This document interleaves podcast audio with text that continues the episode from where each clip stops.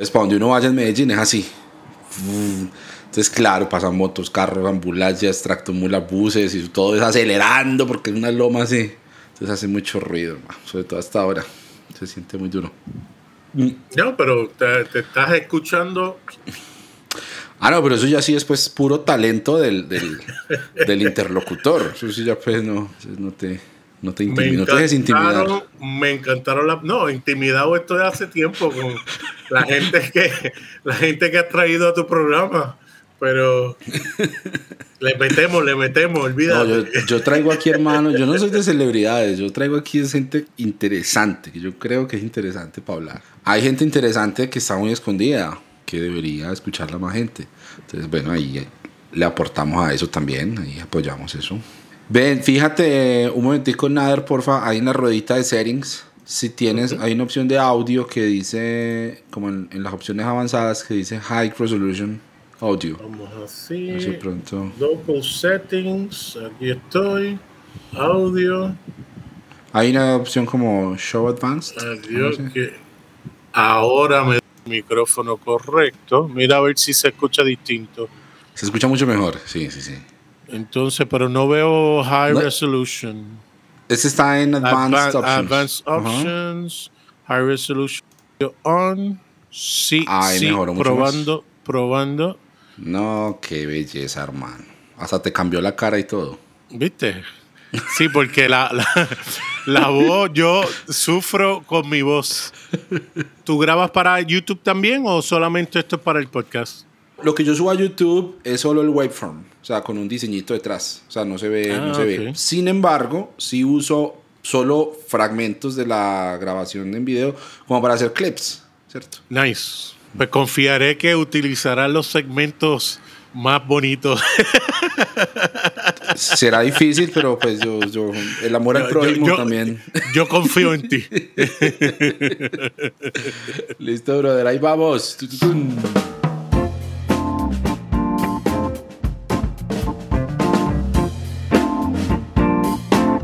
Episodio 65 de Notas Sueltas acaba de comenzar y para este episodio, oiga, póngale pues cuidado, se juntan varias cosas. El lugar de origen, al menos de ubicación de este invitado, desde donde está conectándose con este podcast, y además su origen étnico, que vamos a hablar también un poquito desde la preciosa isla de Puerto Rico. Un saludo a toda la audiencia boricua que hay por acá, por estos lados. El señor Nader Manastra. ¿Cómo te va, Nader, querido? ¿Cómo estás? Muy bien, muy bien. Gracias, Abner. Un placer poder estar contigo en esta noche, tarde, mañana eh, y poder compartir un rato en este podcast cancionero, El Cancionero. Oye, me acabas de dar una idea, porque estoy pensando en, si de pronto cambiar los arrobas, los nombres de usuario de las diferentes redes sociales y El Cancionero me gusta. Sí, sí, así, lo tienes en, en Redstream. ¿Viste? Ah, Estamos. ¿ah? sí, Anuncio no pagado. Ve, ¿cómo, cómo así? Sí, un saludo de, a de, Redstream. Nader, ¿cómo me dice ahí pues con ese manastra? ¿Ah? Mejor. Pues, pues, ese manastra es de parte de mi papá. Eh, yo soy, como tú dijiste, nací en San Juan, Puerto Rico. A los tres años me fui para Brooklyn, New York. Por eso eh, le pido a los que te escuchan que tengan misericordia conmigo, porque ahora no hablo ni bien el español ni bien el inglés. pero lo intentamos. Como a los 11 años regresé nuevamente a esta isla y rehuso decir mi edad, porque ya estoy. Y cuando el hombre no dice la edad, ya sabes que, que ya pasó bastante. Eh, mi mamá es de aquí de Puerto Rico, Boricua, y mi papá es de Hebrón, Palestina. Y me pusieron cuando nací porque mi papá no me quería mucho, Nader Ibrahim Khalil Manastra Díaz. Pero Ibrahim es un gran nombre, es un nombre con mucha historia. Ibrahim Abraham en árabe, yes. Ajá, claro, claro, genial. Wow, Ben, Nader, discúlpame la pregunta. aparte de la conexión pues de sangre y esto, ¿has estado en Medio Oriente o has ido por a, a las tierras de, tus ancestros? No, nunca he tenido la oportunidad. Estoy loco por ir, pero no se me ha dado todavía. Bellísimo. Nada, hermano, pues yo estoy muy contento de tenerte aquí. Quise invitarte porque, primero, bueno, hace un tiempo, desde que estoy con esto del podcast, coincidimos en un grupo de podcasters por ahí que compartimos cosas y memes y peleamos por eh, si se pueden hacer tatuajes o no en un grupo de WhatsApp y bueno, ese tipo de cosas. Eh, y, y, empecé a escuchar tu podcast y me llamó muchísimo la atención, primero por la duración, pues son episodios, al menos los primeros, voy como en los primeros veintipico, por ahí voy, por ahí voy desatrasándome. Eh, la duración son como 20 minutos, son muy corticos realmente. Y segundo, hermano, me encanta el acento puertorriqueño. Me encanta, me encanta el acento puertorriqueño haciendo una cosa que no sea reggaetón, claro está, que es difícil, pues hoy en día, desde hace 20 años es difícil encontrar un puertorriqueño en un escenario diferente. Pero conste que tienes la manera que se habla con el acento puertorriqueño correctamente, que es Pastor Javier, que él es profesor y, eso. Entonces, estoy yo matando el acento puertorriqueño también, porque el mío es más New Yorker que puertorriqueño, pero pues Sí, a ti se te nota más la calle, sí, eso sí es verdad. Sí, sí, sí, te nota. Nada de la limaña, podemos decirle también aquí. Nader, querido, no, pues comencemos. Ya, ya nos adelantaste un poquito, pero me gustaría que comenzáramos ya en forma del episodio contándole a la gente como a qué te dedicas, cuál es tu, tu día a día, eh, un poco sobre todo pues, de tu trasfondo personal, lo que te sientas en libertad de compartir y especialmente tu historia con la fe, con el cristianismo, cómo ha sido ese recorrido para ti?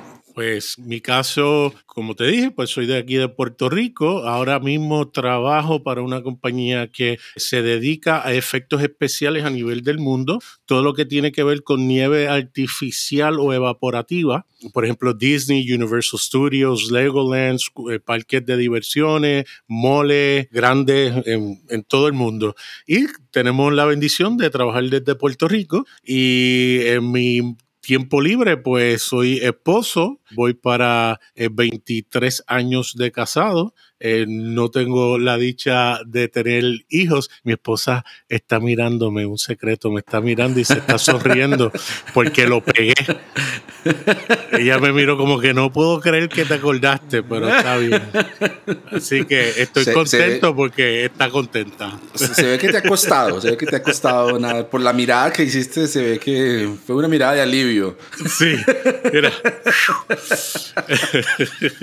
y nada, eh, hago podcast, tengo un podcast con eh, un gran amigo y hermano, se llama Pastor Javier Ramón. el podcast se llama Tú también el podcast. También participo en un podcast con eh, Andrés Marín, David López, Alejandro Pizarro, Lulú Campos y M. Cárdenas. Gracias a Dios que me acordé de los nombres y los apellidos también, porque si no voy a tener problemas.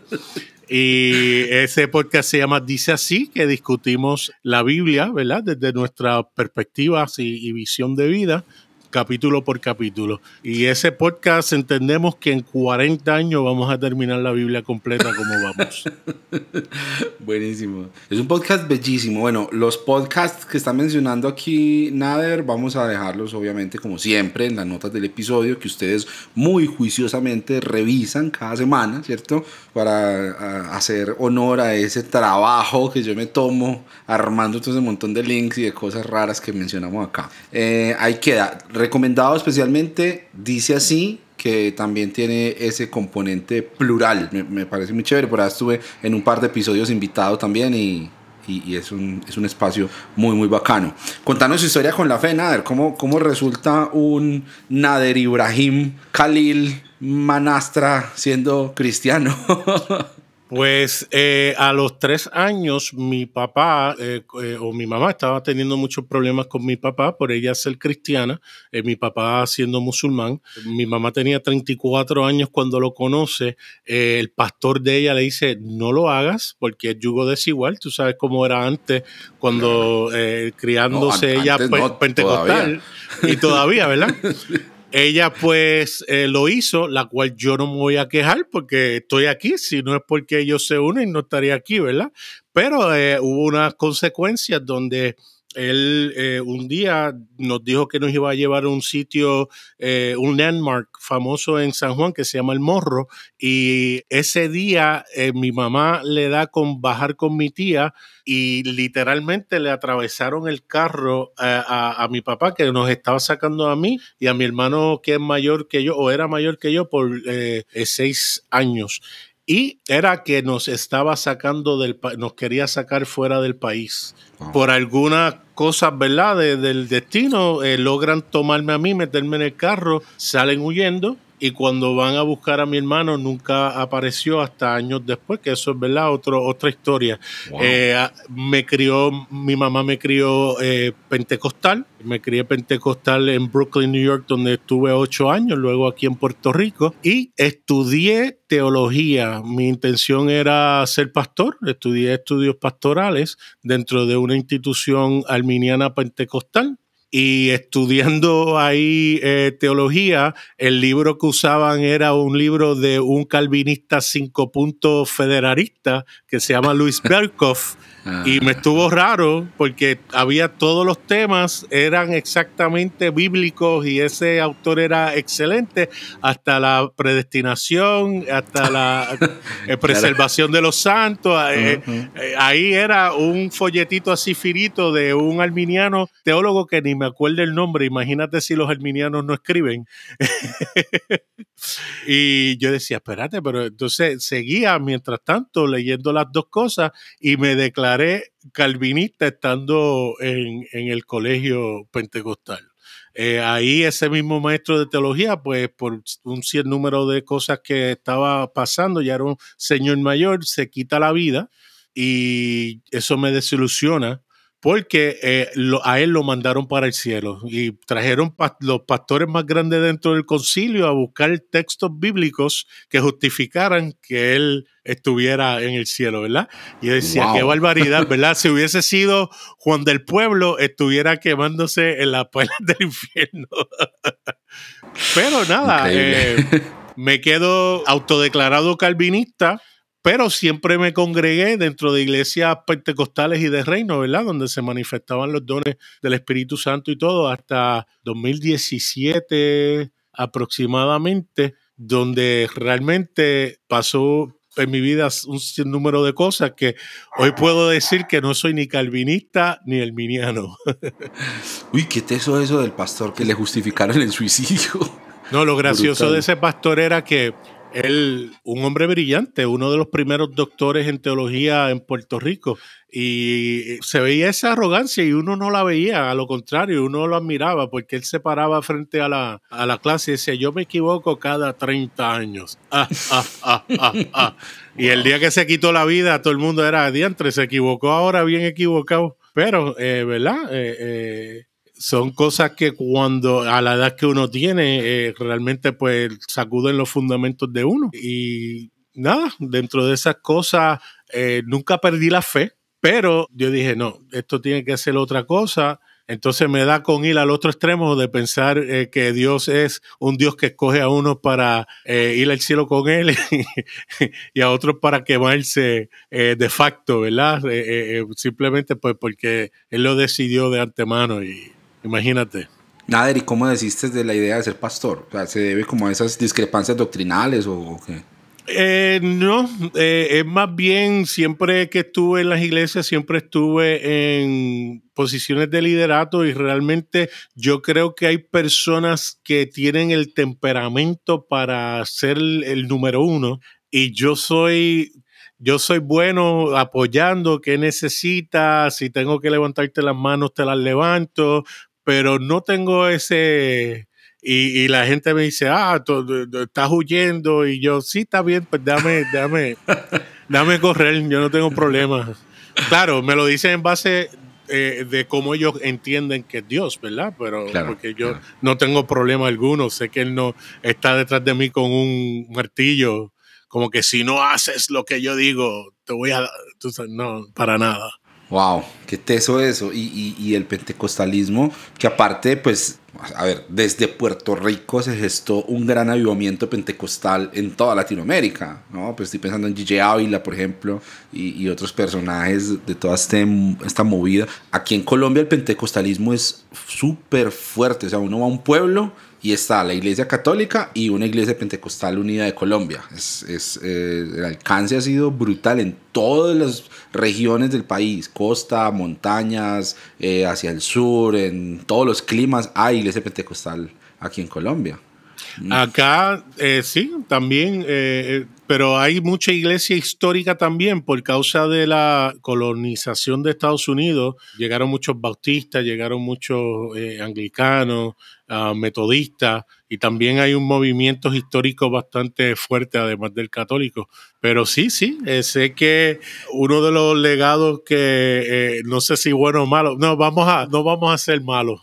Fue bueno porque, ¿verdad? Yo creo que el esparcir la palabra, aún dentro de la idea que ellos tenían y lo que aprendieron en ese momento, fue algo que yo creo que eh, libertó a muchas personas, ¿verdad? Aunque a la misma vez también yo creo que creó otras situaciones que hoy en día estamos trabajando con eso, ¿no? Claro, claro. Sí, sí, heredó muchas cosas. Bueno, o sea, mira, lo que pasa es que yo he estado pensando mucho en este asunto porque cae uno en la tentación como de despreciar mucho de la labor que han hecho las iglesias evangélicas en nuestros entornos. Y si bien hay cosas que hay que repensar desde lo teológico y también desde la praxis y desde el impacto que se tiene en la sociedad. Y, bueno, hay unos fenómenos muy complejos para analizar en Latinoamérica. No se puede negar la influencia positiva de las iglesias evangélicas también en la vida de la gente, sobre todo en lugares donde la gente es sencilla, donde, pues estoy pensando por ejemplo en las zonas rurales de Colombia, en ese país tan golpeado por la violencia, tan golpeado por la pobreza, eh, por la desigualdad, pues la familia que las iglesias han provisto para la gente ha servido, ha servido mucho. Claro, conocemos también las cosas que se han hecho mal y las cosas que se pueden y se deben cambiar, pero eso no significa pues borrar, o sea, me parece que ese discurso como de, no, las iglesias no sirven para nada, no han servido para nada, pues sería también negar toda esa historia. Y puntualmente estoy pensando en la iglesia pentecostal, me, me, impacta eh, que me cuentes esto sobre el pentecostalismo y tu origen pentecostal, porque mi papá fue pentecostal, mi papá se convirtió al cristianismo a través de un pastor pentecostal, y él fue pentecostal los primeros años de su caminar en la fe. Entonces también tengo, siempre para mí eso fue como un mundo fue, una idea muy extraña, ¿sabes? Cuando yo era un niño, porque mi papá, pues nosotros venimos de una iglesia muy conservadora, cesacionista, ¿cierto? Nada de dones espirituales, ¿sí? Solo prédica y oración, prédica y oración, ¿cierto? Nada de instrumentos musicales, mucho menos palmas, mucho menos. Yo una vez fui, un par de veces fui a cultos pentecostales y claro, eso es, es otro mundo, o sea, es otro universo, es un multiverso, ¿cierto? Y, y, y, yo aterricé allá y era rarísimo. Entonces, cuando mi papá contaba que él había sido pentecostal, yo trataba de imaginarme mi papá, mi papá que era un señor así, de, también puestecito, y, y, yo no me lo imaginaba siendo eso que yo creía que eran, que eran los pentecostales. Entonces, eh, aquí en este momento me, me, levantas como ese recuerdo en la cabeza, muy, muy, muy curioso.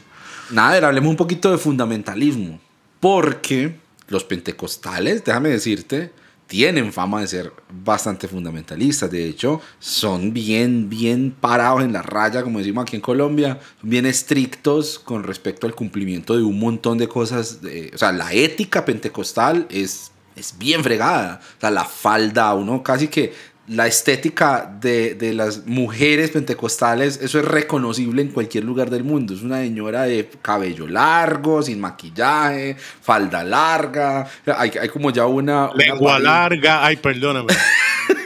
Bueno, hermano, si tiene un testimonio, hermano, también podemos incluirlo, pero...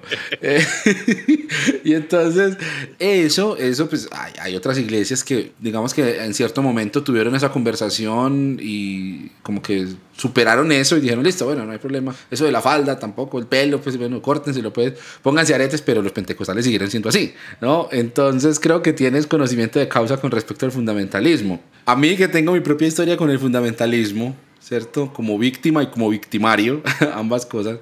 En los últimos dos, tres años me ha resultado muy complejo, por un lado, asimilar ese pasado, aceptar ese pasado, y por otro lado, buscar una manera de uno abrazar la fe sin agredir a los otros, ¿cierto? Que es difícil porque cuando uno está acostumbrado a esa manera de pensar, que es una forma de pensar, no es una teología. Yo puedo ser fundamentalista con cualquier tipo de teología. Y fundamentalismo hay en el Islam, ¿cierto? En el Islam, que incluso es difícil. Mira los daños que hace el fundamentalismo. Es difícil hablar, por ejemplo, de, de la gente que es musulmana sin pensar en esas facciones radicales, o sea, directamente ese prejuicio de una te hace asociar musulmán, ah, sí, Torres Gemelas, pero, o sea, nada que ver. Lo mismo pasa con evangélico, ah, sí, señora de pelo largo, pero no todos son así, pero ese es uno de los daños que hace el fundamentalismo con respecto a, la manera en la que la gente nos ve y, obviamente, del lado de acá, de los que tenemos esa tendencia al fundamentalismo, cómo vemos a la gente que no está de acuerdo con nosotros. ¿Cómo ha sido eso en tu vida y cómo ves ese reto? ¿Cómo, cómo, ¿Cómo lo ejerces en tu vida de fe? El vivir una fe libre de eso. Pues mira, lo hago primeramente ahora mismo con una paz y una tranquilidad extraordinaria. Ya no tengo, eh, al principio cuando empecé a cambiar mi manera de pensar, pues tenía esa ansiedad todavía, Dios mío, y si estoy mal, y si, y si, porque, eso es lo que hace el fundamentalismo, ¿verdad? Te hace cuestionar cuando tú empiezas a, hacer preguntas, ¿verdad? Y, es interesante porque cuando Pastor Javier y yo empezamos a grabar, tú también el podcast, nosotros bien ingenuos, ¿verdad? Eh, por, por eh, eh, la influencia de personas que estábamos escuchando como William Paul Young, Brad Jerzak, Brian Zan, Franco, uh, Francois Dutoy, John Crowder, hay un montón, ¿verdad? Eh, nosotros dijimos, no, nosotros tenemos que hacer un podcast en español porque tenemos que llevarle este mensaje a la gente habla, eh, eh, ¿cómo es? Que habla español. Sí.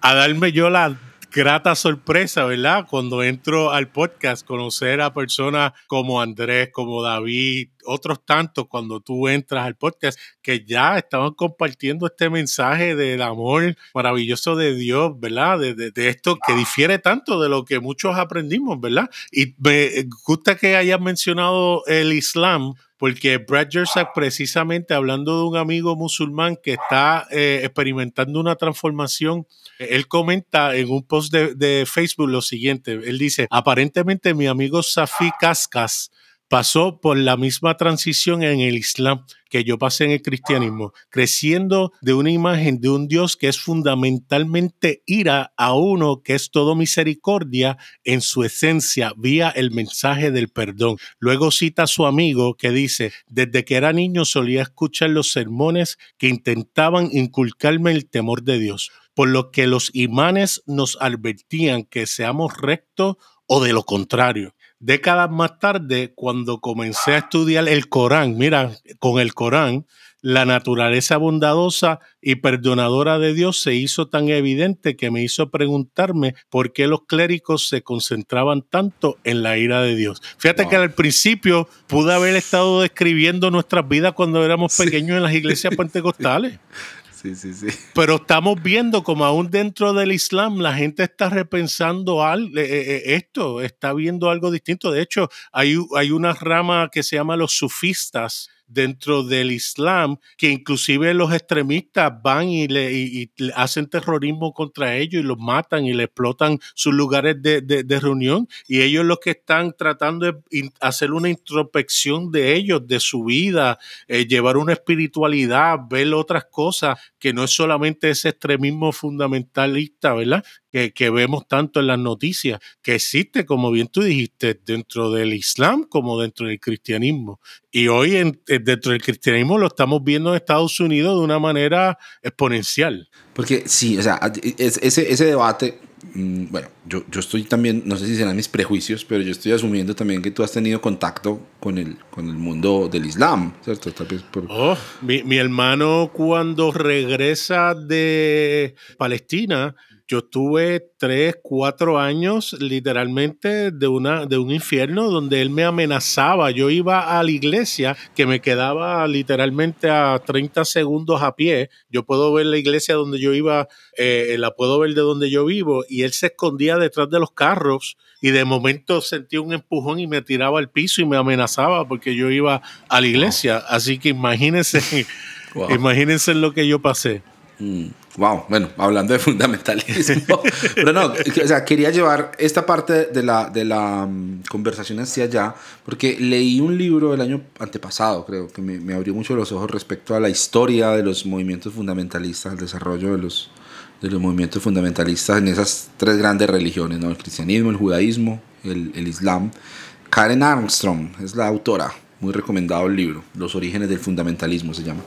Y entonces ella mostraba una cantidad de evidencia que decía que el Corán, contiene, o sea, el centro del mensaje del Corán ha sido deformado precisamente por esa imagen que los eh, más radicales dentro del Islam han promovido de la conquista de los infieles a sangre y fuego y de la destrucción.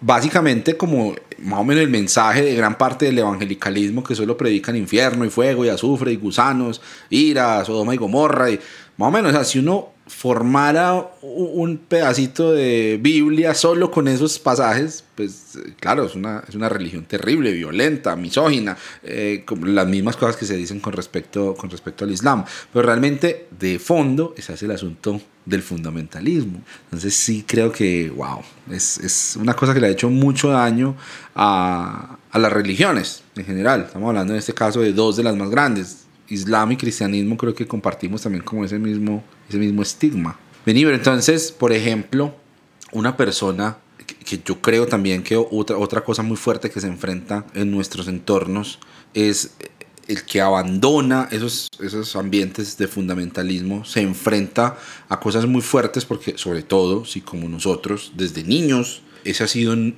el núcleo pues de nuestra identidad, a ti te ha pasado que uno llega como a un punto en el que uno dice, ¿será que yo sí? ¿Será que hice bien? Pues será que... ¿Será que me devuelvo? Porque es que el discurso fundamentalista no solamente es así de agresivo, sino que es muy seguro de sí mismo. O sea, te dice, ah, no, sí, infierno, listo, bueno, váyase. Cuando yo me fui a la iglesia, claro, no, sí, pagano, se apartó del Señor, se descarrió, malos caminos, disciplina inmediatamente, gentil y publicano así con esa seguridad tajante que uno, que uno dice como, pero, o sea, esta gente está tan segura de esto, ¿será que es que así es así? En cambio uno, uno pues uno ya evalúa las cosas diferente y puede que sí, puede que no, pero ve esa seguridad del fundamentalista y dice como, wow, o sea, ¿será que, ¿será que debería volver para allá?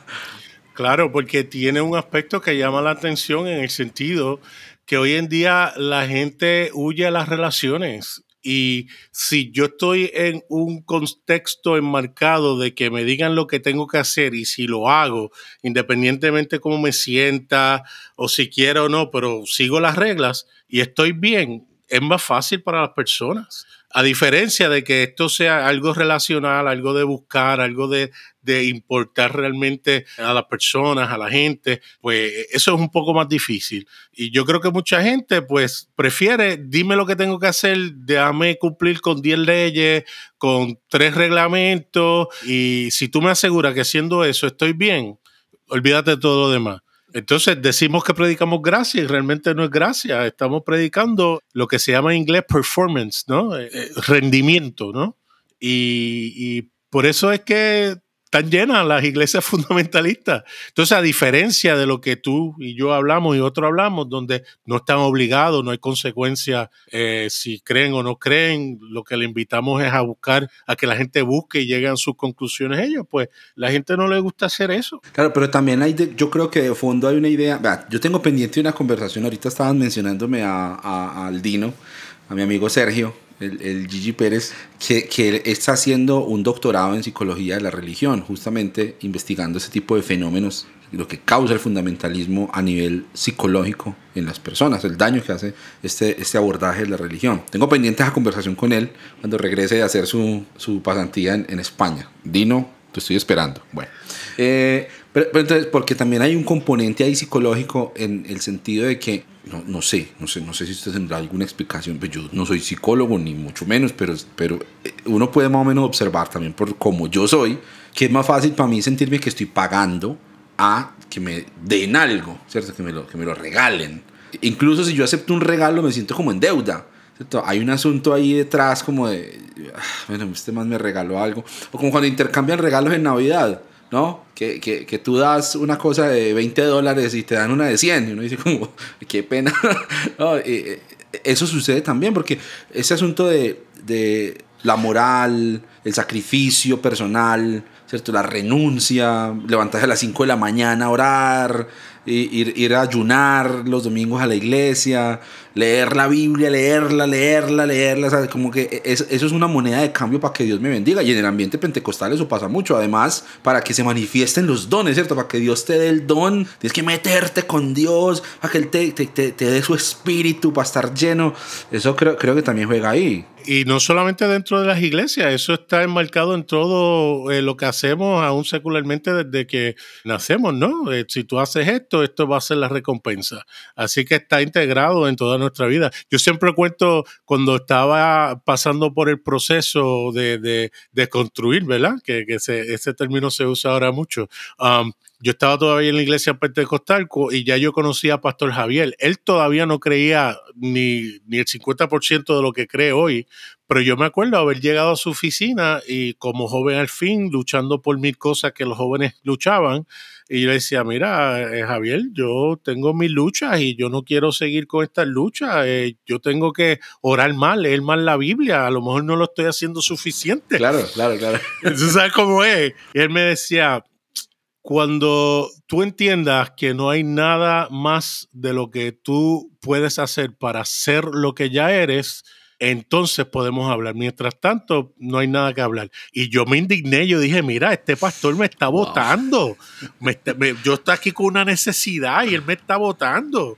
Y, después entendí, espérate, es verdad, no hay nada que yo pueda hacer que vaya a hacer que yo sea más de lo que ya soy por lo que hizo Jesús, punto y se acabó. Todo lo demás eh, se puede conversar, se puede trabajar, pero lo que nosotros hacíamos o lo que se nos hacía entender es que lo hacíamos para ser, sin entender que ya somos y por ende es que nosotros podemos hacer cosas que reflejen lo que ya somos. Ahí, estás entrando ya a un pedazo carnudo que yo quería llegar a, conversar contigo en este episodio, porque el, podcast, eh, tú también, que fue donde yo te conocí, luego te escuché en otros ambientes y luego compartimos incluso eh, episodios que grabamos juntos. Pero tú también, desde el mismo nombre, planteas esa idea, la idea de un amor de Dios sin condiciones para todo el mundo, que suena, simplificando la cosa, suena mucho como a universalismo, ¿cierto? Que, el universalismo pues, es una corriente que, que, en Latinoamérica ah, estuvo muy escondida hasta hace, pues, yo creo que menos de una década, o sea, 11, 12 años atrás, eso no se escuchaba mucho por acá. Eh, nos llegó de Puerto Rico también, nos llegó una, una, mm, una comunidad que se llamaba Creciendo en Gracia que pues sí tenía unas cosas muy raras, este señor que decía que él era Jesucristo encarnado, no sé qué, y el núcleo de su mensaje era ese, el de todo el mundo es salvo, y no entonces también eso creo que generó un rechazo muy fuerte hacia esa idea teológica, hacia esa corriente teológica, porque venía envuelta en el imaginario, por lo menos acá en Sudamérica, de esa, de, de, esa congregación. Pero quisiera ahondar un poco con respecto a, por un lado, ¿Cómo ves tú ahora esas ideas y lo que compartes con respecto a la expiación, la muerte de Cristo, el perdón de pecado, la salvación, ¿cierto? Eh, que, es un poco divergente con respecto a lo que tradicionalmente hemos heredado de Estados Unidos y de toda la teología pues, que se ha aprendido en Latinoamérica. Eh, y por otro lado, primero eso, y también como por dónde podemos empezar a indagar en que esa no es la única posibilidad, eh, la sustitución penal, Jesús siendo ofrecido como un sustituto por nuestros pecados en la cruz para que Dios lo castigara, para que no me castigue a mí esa no es la única posibilidad interpretativa y eso no es que hace 10 años. O sea, históricamente desde los padres de la iglesia ha habido diferentes formas de verlo. Eso fue una cosa que yo no sabía, ¿sí? de la que tú hablas mucho en tu podcast con el pastor Javier y, me gustaría también que luego de contarnos cómo eh, tú lo ves, también cómo podemos o hacia dónde podemos irnos como para empezar a abrir un poquito también la mente respecto a eso. Es más, no, tengo que añadir nada, tú diste directo el clavo. Eh, lo ah, primero... siguiente pregunta.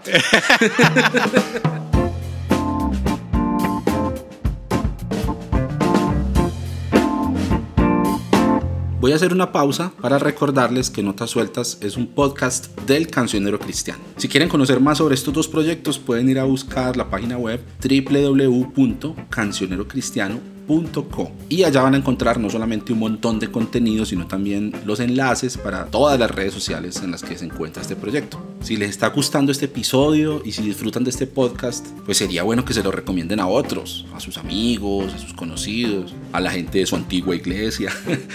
Y también si le dan me gusta, se suscriben, comentan, comparten. Esas cosas tan sencillas de hacer están ayudando mucho a difundir este proyecto y a darle visibilidad en redes sociales. Escríbanme a través de las redes o al correo electrónico info arroba cancionerocristiano.com y así podemos conversar. Bueno, sigamos con el episodio es haciendo esto mismo, eh, eh, Abner, es tener una conversación y dejarle entender a las personas que la sustitución penal no es la única manera de ver el sacrificio de Jesús en la cruz, que desafortunadamente fue desarrollado por unos malos abogados, eh, ¿verdad? Para, para el siglo XVI y es lo que la iglesia evangélica ha abrazado, ¿verdad?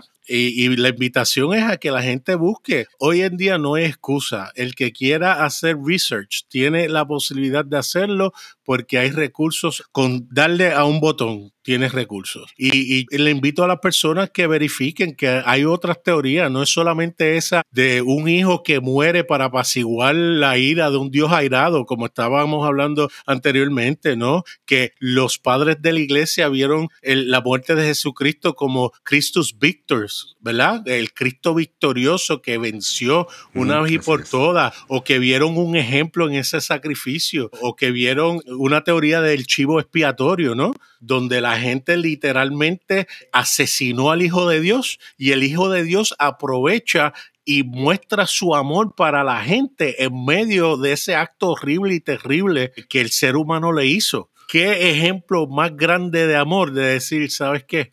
Padre, perdónalos porque no saben lo que hacen. Y saber que Dios estaba en Jesucristo reconciliando el mundo a Él en medio de esa cosa horrorosa que todos nosotros le hicimos al Hijo de Dios. O sea, están ahí, no lo inventamos nosotros. Eh, eh, es invitar a la gente, ¿verdad? A que vaya y investigue. Y un buen punto de partida es viendo que los primeros padres hablaron del tema, hablaron de esto de nuevo, no es inventado por nosotros. Y eso hace que la manera que yo vea a Dios o, la manera que yo crea que es Dios es la manera que yo voy a ver la vida. Es la manera que yo voy a interpretar las escrituras, es la manera que yo voy a ver a mi hermano.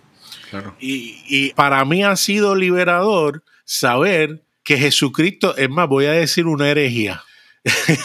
no sé si estás acostumbrado, pero Jesucristo no necesitaba morir para perdonarnos. Mm. Él era Dios. De hecho, antes de haber muerto, expirado, ya él había dictado perdona a los padres. Y no eran los que estaban ahí. Él está diciendo perdona a la humanidad completa porque en su ceguera no sabía lo que estaba haciendo. Y él vino a entrar a nuestra oscuridad, a lo más profundo de la oscuridad del hombre, como dice el doctor Baxter Kruger, y vino a rescatarnos para que nosotros pudiéramos vernos como realmente somos y poder ver como Dios es realmente. Él vino a revelar a papá.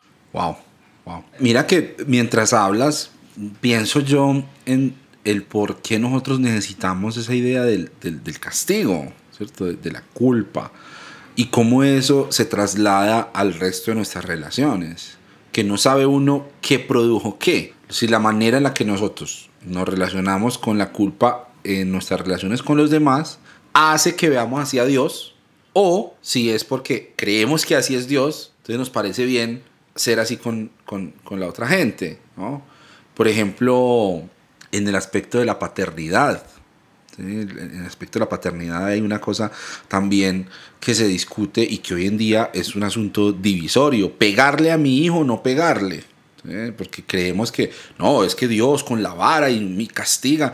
Y, cuando uno está alejado de Dios, uno es pues todo azarado, esperando que un bus se lo lleve por delante, ¿cierto? Eh, eh, porque uno está acostumbrado a pensar en Dios como un padre así, un padre severo y estricto y que no, no, eso no es con mimos, sino que Dios es fuego consumidor y horrenda cosas caer en manos de un Dios vivo.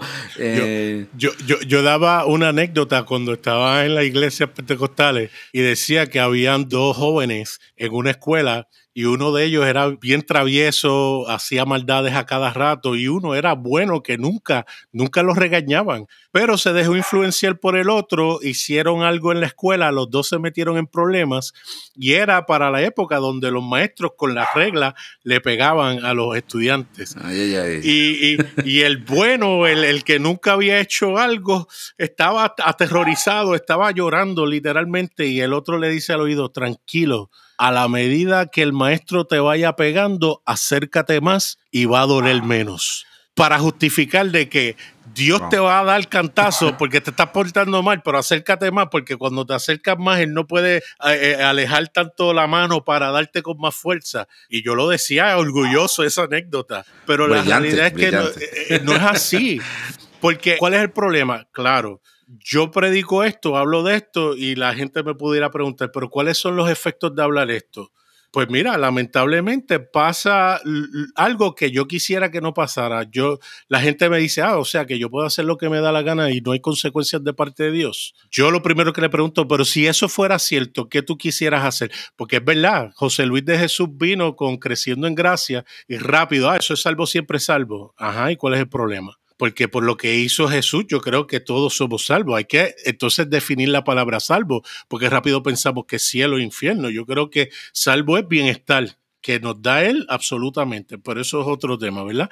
Eh, yo le digo a la gente, ¿cómo, tú quisieras vivir? Eh, ah, ah, literalmente no pueden contestar, porque muchos de ellos, si pudieran hacer lo que les da la gana, lo, lo hacen, o muchos de nosotros, vamos a ser honestos. Pero ¿qué pasa? Desafortunadamente, mucha gente le saca que, ah, pues, porque yo le digo, mira, la respuesta inequívoca es sí, tú puedes hacer lo que tú quieras y de parte de Dios no va a tener consecuencias. Eso es lo que yo creo. Yo sé que hay personas que no creen eso. Pero entonces la gente dice, ah, pues chévere. Entonces se van y hacen todo lo que tú te imaginas. Pero luego vienen al tiempo y me dicen, diantre, eso no era, mano porque tú no sabes lo que sufrí por hacer lo que yo quería, por, por, porque las cosas que hacemos tienen consecuencias reales. Y aunque la gente no las vea, uno no sabe las cosas por las cuales está sufriendo la gente por lo que hace, la, la, las depresiones, las roturas de relaciones. Hay consecuencias y Dios lo que quiere es librarnos de esas consecuencias, porque papá nos ama, nos quiere, ¿verdad? Claro, claro. Sí, pero o sea, está como ese temor a que si removemos la idea del castigo de Dios, todo se va a descontrolar, ¿cierto? Entonces todos vamos a volvernos violadores y todos vamos a volvernos asesinos. Sí, el extremo, el extremo. Pero, pero, también está amarrado pues, a esa idea de la, de la depravación total, ¿cierto? Que también es muy calvinista, ¿sí? Y, y a la idea de que el hombre es malo por naturaleza. Pero qué interesante que toman Génesis 3 como el punto de partida y no Génesis 1 como el punto de partida, que somos hechos a la imagen de Dios.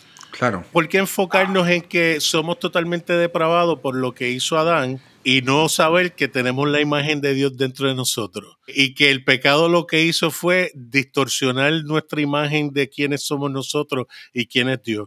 Y decirle a la gente, sabes que realmente tú eres la imagen de Dios y Jesucristo viene a enseñarte quién es Dios realmente y quién tú eres realmente. Eso cambia todo completamente. Y eso a mí no me provoca o, me hace querer ir a, hacer y a deshacer, ¿verdad? Sí, sí, sí. Porque está lo otro. Hay quienes creen lo contrario y como quiera hacen lo que les dé la gana. A diferencia de que tienen la culpa de que Dios lo está condenando, juzgando. Es más, los cartones de cigarrillo tienen advertencia y eso no hace que la gente deje de fumar. Así que la teología no es lo que impide que uno haga o deje de hacer. Claro, claro, porque igual, o sea, yo sostuve esa idea del, del, castigo, de la culpa, eh, de la depravación, y yo era una cagada, hermano. O sea, yo, yo, yo era una mala persona, yo tuve que aprender a, a, a ser mejor.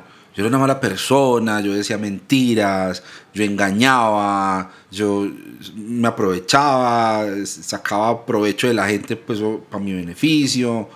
¿Cuál es la diferencia? con, con, con ese que, que, no cree que hay consecuencias, pues que yo lo escudaba con, ah, no, es que es mi vieja naturaleza, hermano, es que seguimos luchando para que el Señor nos transforme, en lugar de yo hacerme cargo y decir, no, yo soy una caspa de persona a ver, yo voy a tener que ponerme en serio y madurar y dejar de hacer, de hacer esto que está mal hecho y que le trae daño a la gente y le trae daño a mí y, listo, sin idea de infierno, sin idea de castigo de Dios, de rayos cayéndome pues y de, fuego consumidor. No, porque, porque yo quiero ser una mejor persona. Sí, porque quiero que la gente que está a mi alrededor se vea impactada positivamente por el hecho de que yo esté ahí, no al revés yo creo que ese asunto de que necesitamos ese milagro divino porque nosotros no somos capaces de hacer nada bueno, eso es más como una justificación, porque finalmente lo que tú dices, no es que uno vea gente viviendo vidas íntegras, impolutas, puras. No, es la misma vida que todo el mundo tiene. La diferencia es que ellos tienen una excusa. ¿Cuál es la excusa? Ah, la naturaleza caída. ¿Sí? Cuando hago cosas buenas es Dios, cuando hago cosas malas soy yo. Eh, ¿sí? Eh, Mr. Jekyll y Dr. Hyde. Pues es, eh, es la misma vieja historia del lado bueno, el lado malo, las dos caras de la moneda, pero finalmente el resultado sigue siendo el mismo. Cuando el resultado del reino de Dios y la invitación que Jesús nos hace, y la invitación y el ejemplo que Jesús nos da, es el de la entrega por el otro. ¿sí? tenemos esa capacidad en nosotros de ver la imagen de Dios de ver al otro como imagen de Dios y honrar esa imagen de Dios que mi prójimo tiene. Y amar a Dios a través de mi amor al prójimo. El asunto es que la teología convencional que nos dice que el gran enemigo es Dios, porque Dios está airado con nosotros. Entonces al primero que hay que complacer es a Dios, hay que primero amar a Dios de alguna manera extraña, no sé cómo, se ama a Dios primero sin amar al prójimo. hay que amar a Dios, echarle gasolina a que echarle como monedas a esa alcancía. Ore, lea la Biblia. Entonces se disocia uno de la realidad, hermano. Porque por estar supuestamente reconciliándose con Dios y amando a Dios, el prójimo, el prójimo vale cinco pesos al final del día. Porque no, no, no, e, e, eso al final no importa, eso pues lo importante es agradar a Dios. Y pues por ahí han empezado muchos males terribles muy graves dentro del, de la ética de los evangélicos, los que hemos sido evangélicos. Sí, sí, eh, indudablemente.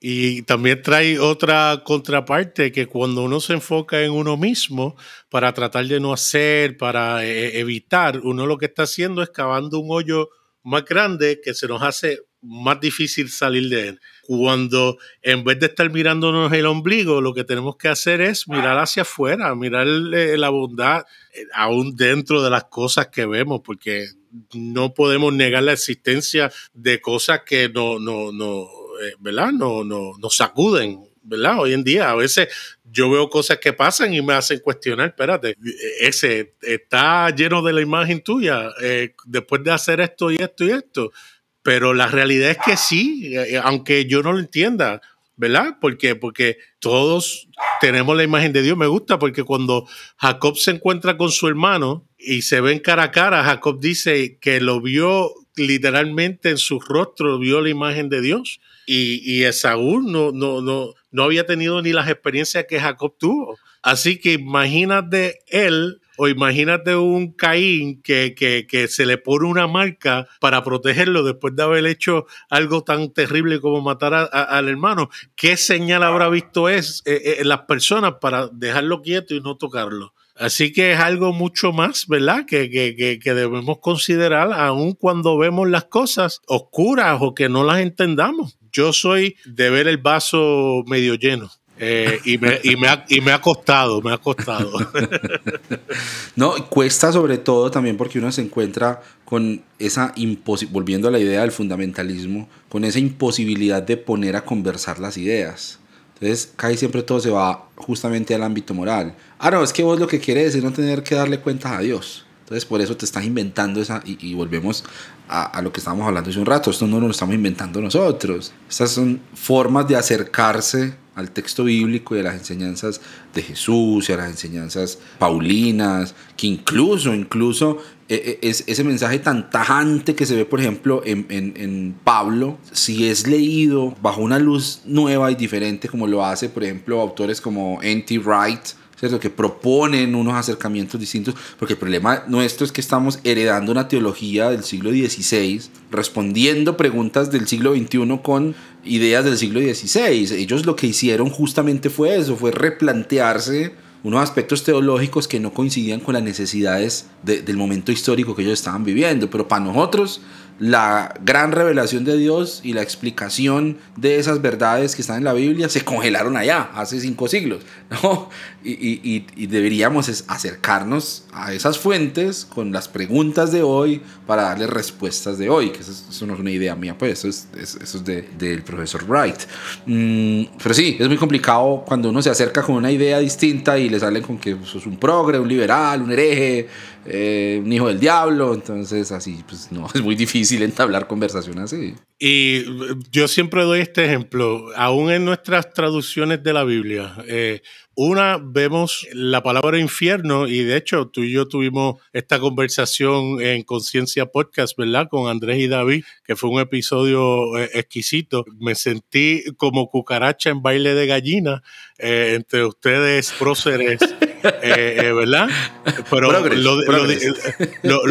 lo, disfruté, lo disfruté tanto. Vemos este es el ejemplo que yo doy. La palabra paracleto se traduce como, como eh, eh, abogado en las cartas paulinas, ¿verdad?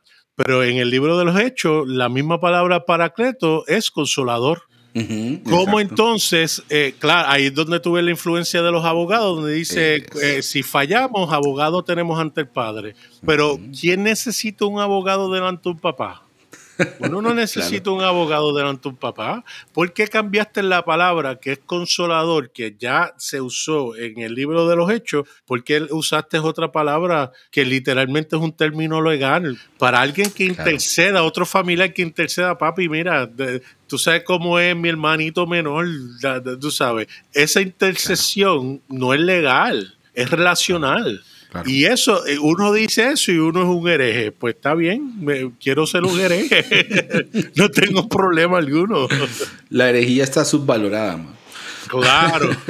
Eh, eh, oye, no, podemos llenar los zapatos de muchos que pensábamos nosotros que murieron siendo condenados y era que tenían unas ideas de Dios preciosas y, la institución los mató porque le quitaba al control que ellos tenían. Yo siempre digo que hay gente que cree lo que cree hoy en día porque si creen otra cosa afecta su bolsillo y su cartera, desafortunadamente. Claro, Y por eso siempre va a haber diferentes pensamientos. Eh, ahora mismo el tema del infierno y del cielo. De hecho, resumo porque tuvimos una excelente conversación en Conciencia Podcast. Mm. Conciencia Podcast. Los invito a que escuchen. Abner Trejos y Nader Manastra y David López y Andrés Marín. Pero yo creo que el infierno no es otra cosa que el amor de Dios más recibido, bien recibido. Y no estoy solo, ¿sabes? Eh, eh, yo puedo buscar gente, padres de la iglesia, que pensaban y creían que esto era así. No soy universalista porque no creo en el determinismo. Eh, antes yo creía que Dios escogía a unos a perderse y unos a salvarse, pero si creo que Dios escoge en que todos se salven, pues estaría pensando que somos robots y nuestra decisión no importa. Yo creo que nuestra decisión es lo más importante para Dios y Él dejará que decidamos lo que querramos. Y uno dice, pero espérate, ¿cómo uno va a decidir no amar a Dios? Mira, hay gente que recibe amor genuino en este mundo y lo rechazan por cualquier sea la razón.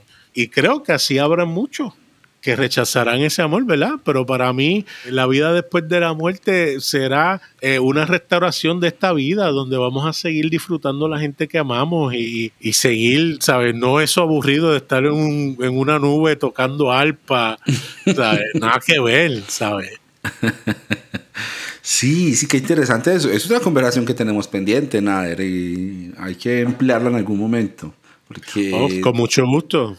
Que habla, hablamos sabroso en ese episodio que estás mencionando eh, sobre el infierno y las posibilidades interpretativas y las cosas raras. Mira, mira que mientras hablabas me acordé de una anécdota que leí hace tiempo con respecto a una traducción que hicieron de la Biblia, creo que para el pueblo esquimal, si, si mal no recuerdo. Y entonces, claro, el, el- el pueblo esquimal, pues tiene una fauna y una flora pues muy, muy reducida y muy específica.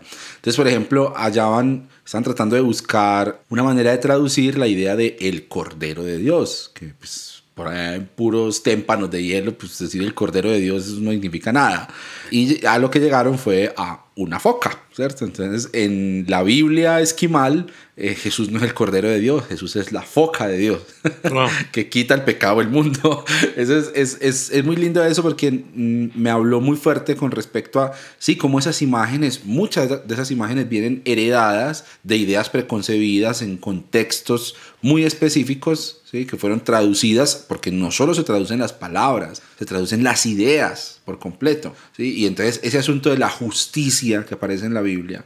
Es leído incluso un poco atrás por, por, por, eh, Anselmo, ¿cierto? Y viene y, y luego eso lo hereda Calvino y, y- y Lutero, que, que- eran, que eran abogados, como tú bien dices, ¿cierto? Y, que Y tienes el infierno de Dante con esa influencia. Además, además, exactamente. Y entonces, claro, ellos elaboran unas ideas y unas reflexiones y unas propuestas teológicas, pero esas propuestas se enquistan en la historia del cristianismo como si fueran ya la última verdad revelada. ¿Cierto? Eso también está amarrado obviamente a ideas como la inerrancia bíblica, ¿cierto? Etcétera. Y todo ese cóctel de circunstancias da como resultado esa imposibilidad de plantear maneras diferentes de acercarse a esos textos. La idea de justicia que está en la Biblia es una cosa muy distinta a lo que nosotros tenemos en la cabeza hoy cuando me dicen, ah, tenemos una citación para ti en la fiscalía porque alguien te demandó.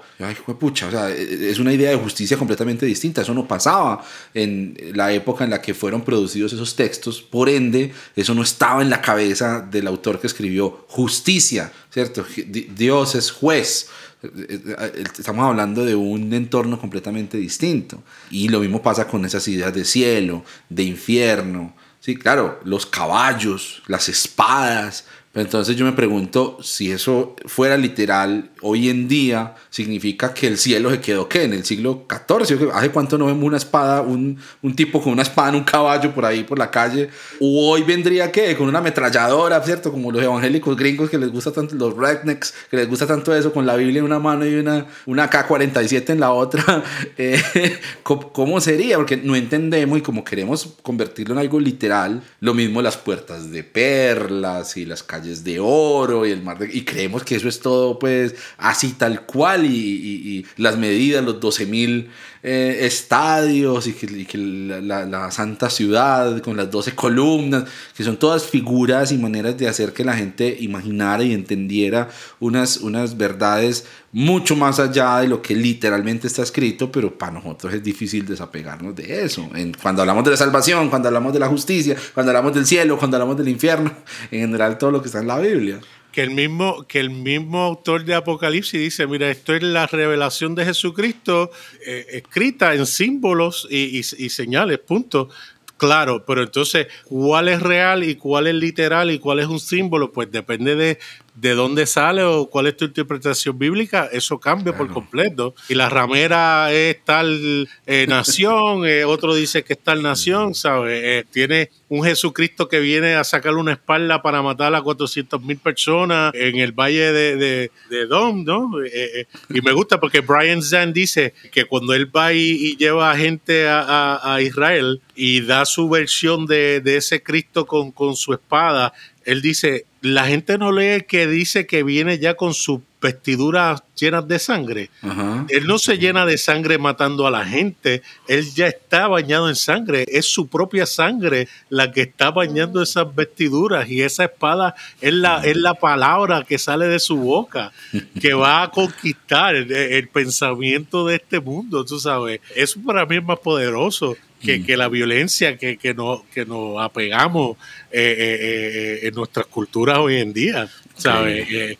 Entonces, me gusta porque tú hablaste de justicia y cuando tú buscas esa palabra, justicia no es otra cosa que buscar equidad. Eh, justicia es entender que estamos al mismo nivel que Dios. Y, no estoy diciendo que somos dioses, estoy diciendo que lo que Él tiene, que es de Él, es de nosotros, punto. Y Él quiere que nosotros veamos cuál es nuestro origen. Eso para mí, de nuevo, es, es extraordinario. Cuando vemos entonces la manera legal de verlo versus quizás los ortodoxos que ven todo esto de justicia y misericordia como algo de salud, de restauración, de, de sanación, tú ves a un doctor, y Paul Young dice esto mucho, él dice, cuando tú vas a un médico, tú quieres que un doctor haga juicio y tenga misericordia, porque tú quieres que él evalúe y juzgue qué tú tienes, para luego tener misericordia y buscar lo que necesitas para que te sane. Ese para mí es Dios. Increíble. genial, genial.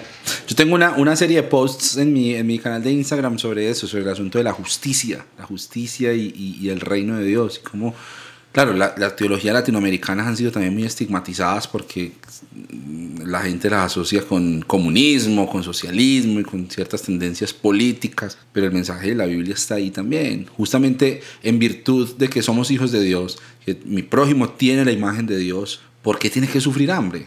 ¿Por qué tiene que ser desplazado por la guerra? Porque Jesús dándole de comer a cinco mil personas no es algo, eh, eh, ¿verdad? Socialista, ¿verdad? Por ejemplo. Pero, pero, es por eso, porque seguimos, de nuevo, igual que pasó con los abogados que, que, que eh, confeccionaron todas esas ideas teológicas respecto a la salvación eh, como si fuera una, un, un, juicio penal.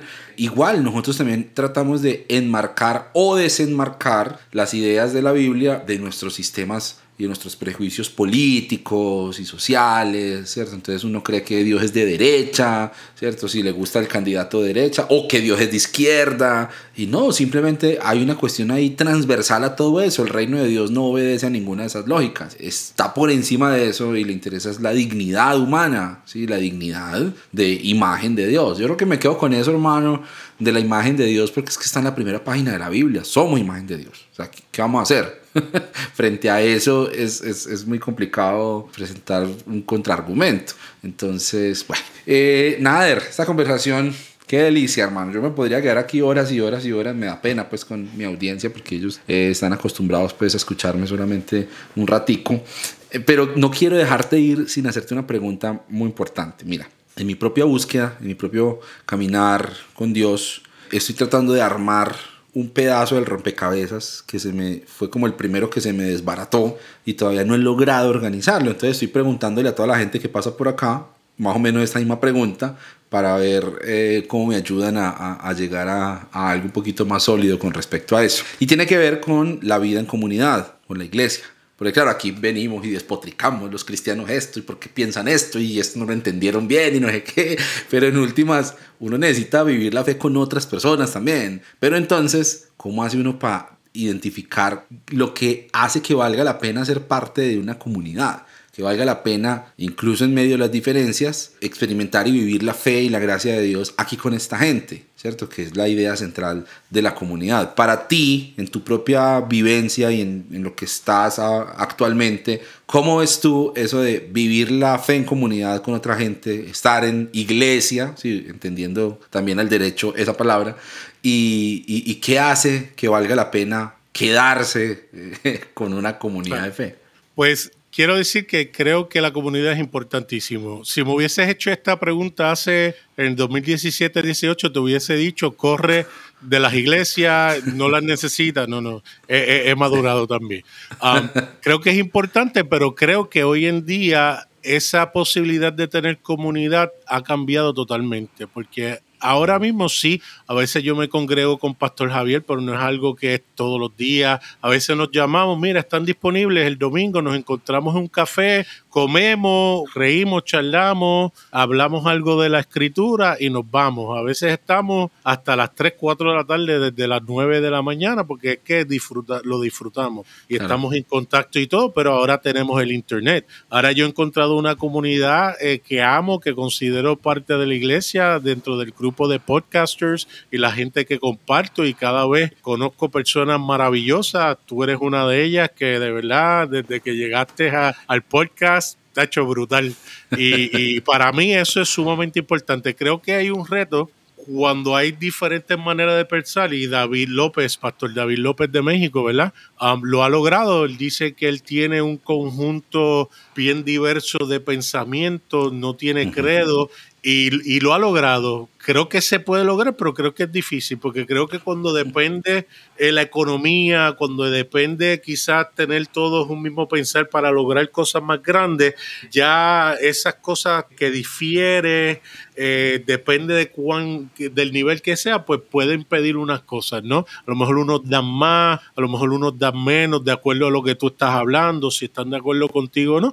Pero sí, yo creo que es posible y creo que es importante. Pero nuevamente, con esto del Internet podemos literalmente, no importa dónde estamos, Javier a veces se reúne online, tenemos gente de Costa Rica, de Perú, de Argentina, de Texas, tenemos personas alrededor de Estados Unidos, Latinoamérica y Centroamérica que se reúnen eh, mm. Estamos juntos, a veces ni, damos un servicio, estamos eh, hablando como pasa con los podcasts, que las conversaciones antes de grabar a veces son hasta más eh, entretenidas, ¿verdad? Porque no, no, no tienes como que me estás grabando, dame tener cuidado de lo que digo. pero sí, creo que es importante, creo que se puede. Ahora yo creo que hay que tener cuidado por la situación que estamos viviendo hoy en día y esta cuestión de, ¿verdad? De, de del COVID-19 pero eh, no me opongo a eso. Creo que no importa la teología, Dios eso es lo menos que le importa. Pero si vas a un sitio donde te falten el respeto, donde eh, la dignidad de quien eres como humano eh, se, se, trastoca, pues yo creo que debes sí visualizar, porque nadie de los que me está escuchando tienen que soportar maltrato de nadie. O sea, yo, entiéndalo, si usted está siendo maltratado por lo que usted piensa, lo que usted dice, usted cree, ese no es el lugar para usted. Yo creo que hay lugares de personas dentro de todas las denominaciones, desde pentecostales hasta presbiterianos, que son personas de amor, que le interesa a la gente, que están ahí para, para cuidar de ti si necesitas, que, que te da un hombro donde tú puedas eh, llorar, y eso es fabuloso. Qué lindo eso, Nader. Sí, sí, y qué, qué bello que mencionas eh, el asunto de la virtualidad, que también es una cosa que somos muy afortunados de vivir en esta época en la que la tecnología nos permite también ese, ese abrazo virtual con otra gente, ese encontrarnos y, y bueno, cosas para aprovechar.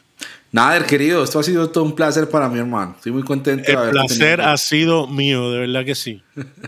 Qué lindo, brother. Eh, como siempre, la gente que llegó hasta acá, primero que todo, despierten. Segundo, eh, segundo, eh, siempre quedan los links para seguir el podcast de Nader, los podcasts de los que Nader hace parte y otras cosas que hemos venido mencionando, cómo encontrarlo en redes sociales y demás. No sé si quieres agregar algo más para tu despedida de este flamante episodio. Para que no se duerman, escúchenlo en una velocidad y media, eh, reducen el tiempo del podcast y entonces pues es más más llevadero, porque yo hablo lento. No, pero ese, ese, sabor puertorriqueño, sabor boricua, hermano, no te cuento pues que eso se van a disparar las reproducciones de este... Va a haber gente que lo va a escuchar un montón de veces así solamente por sentir el, el, el, acento, el acento es, es, muy lindo. Eh, nada, hermano, muchas gracias por estar acá y espero que volvamos a coincidir muy pronto. Te envío un abrazo y bueno, cuídense mucho, lávense las manos. no se, Muchas gracias. no se descuiden, no se descuiden. Y para la gente que nos estuvo escuchando, un abrazo muy fuerte, cuídense y nos escuchamos dentro de ocho días. Besitos, besitos, chao, chao. Adiós.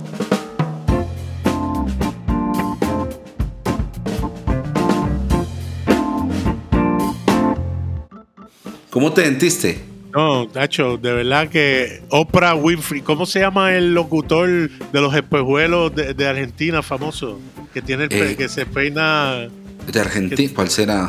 Argentino, chileno, eh, que es bien famoso, que, que, que... Don Francisco.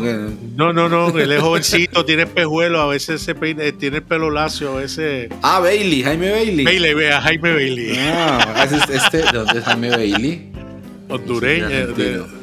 No, suramericano, suramericano. Suramericano. El próximo Jaime Bailey.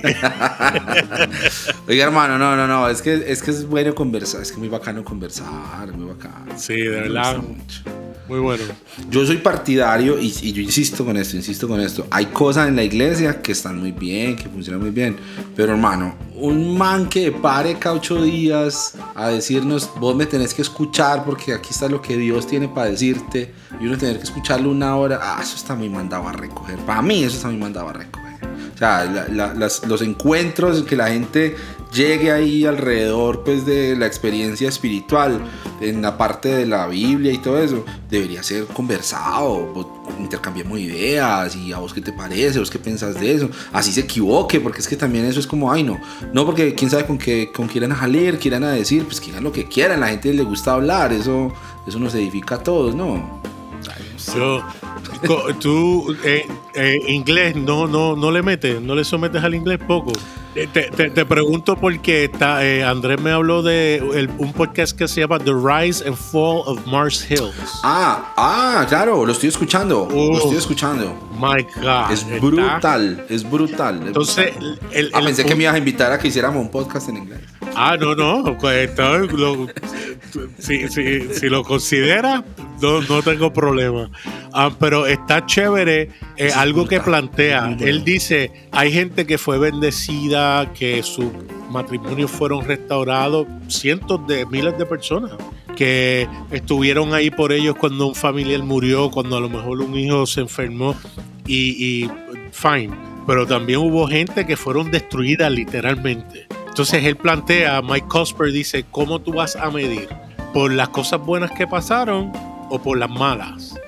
Porque yo sé que en una comunidad tan grande de 100 personas van a pasar cosas negativas, pero no es que pasen cosas negativas, es el patrón detrás de esas cosas negativas que pasaron. Claro, claro. Porque inclusive cuando se iba gente, cuando pasaban escándalos, lo primero que ellos decían, ah, no, pero es que se entregaron mil personas en estos seis meses al Evangelio, estamos creciendo, Dios está aquí, olvídate de esta familia que se fue destruida, que, que, que, que no va a tener oportunidad ni de buscar el empleo porque, porque eh, nadie le está hablando de los... De, de eh, es una pregunta muy válida, eh, ¿cómo debemos medir nuestro éxito? Claro, ¿no? Y cómo reaccionamos frente a los daños. Sí, pues o sea, es que todos hacemos daños, ¿no? Everybody hurts. Como dice el salmista.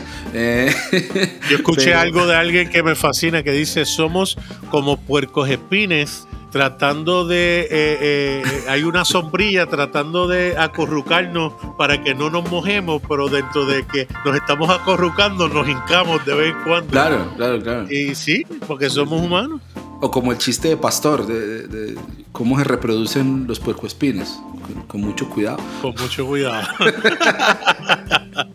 Muchas gracias por unirse a la conversación en Notas Sueltas. Recuerden que si quieren conocer más sobre este proyecto y sobre todo el contenido que tiene Cancionero Cristiano, pueden ir a la página web www.cancionerocristiano.com. Y también recuerden que le ayudan mucho a este proyecto si le dan me gusta, se suscriben, comentan, comparten este contenido. Son cosas muy sencillas pero que le ayudan a dar visibilidad a este proyecto y que llegue a más gente. Mi nombre es Abner Trejo, les envío un saludo desde Medellín, Colombia y los espero en el próximo episodio.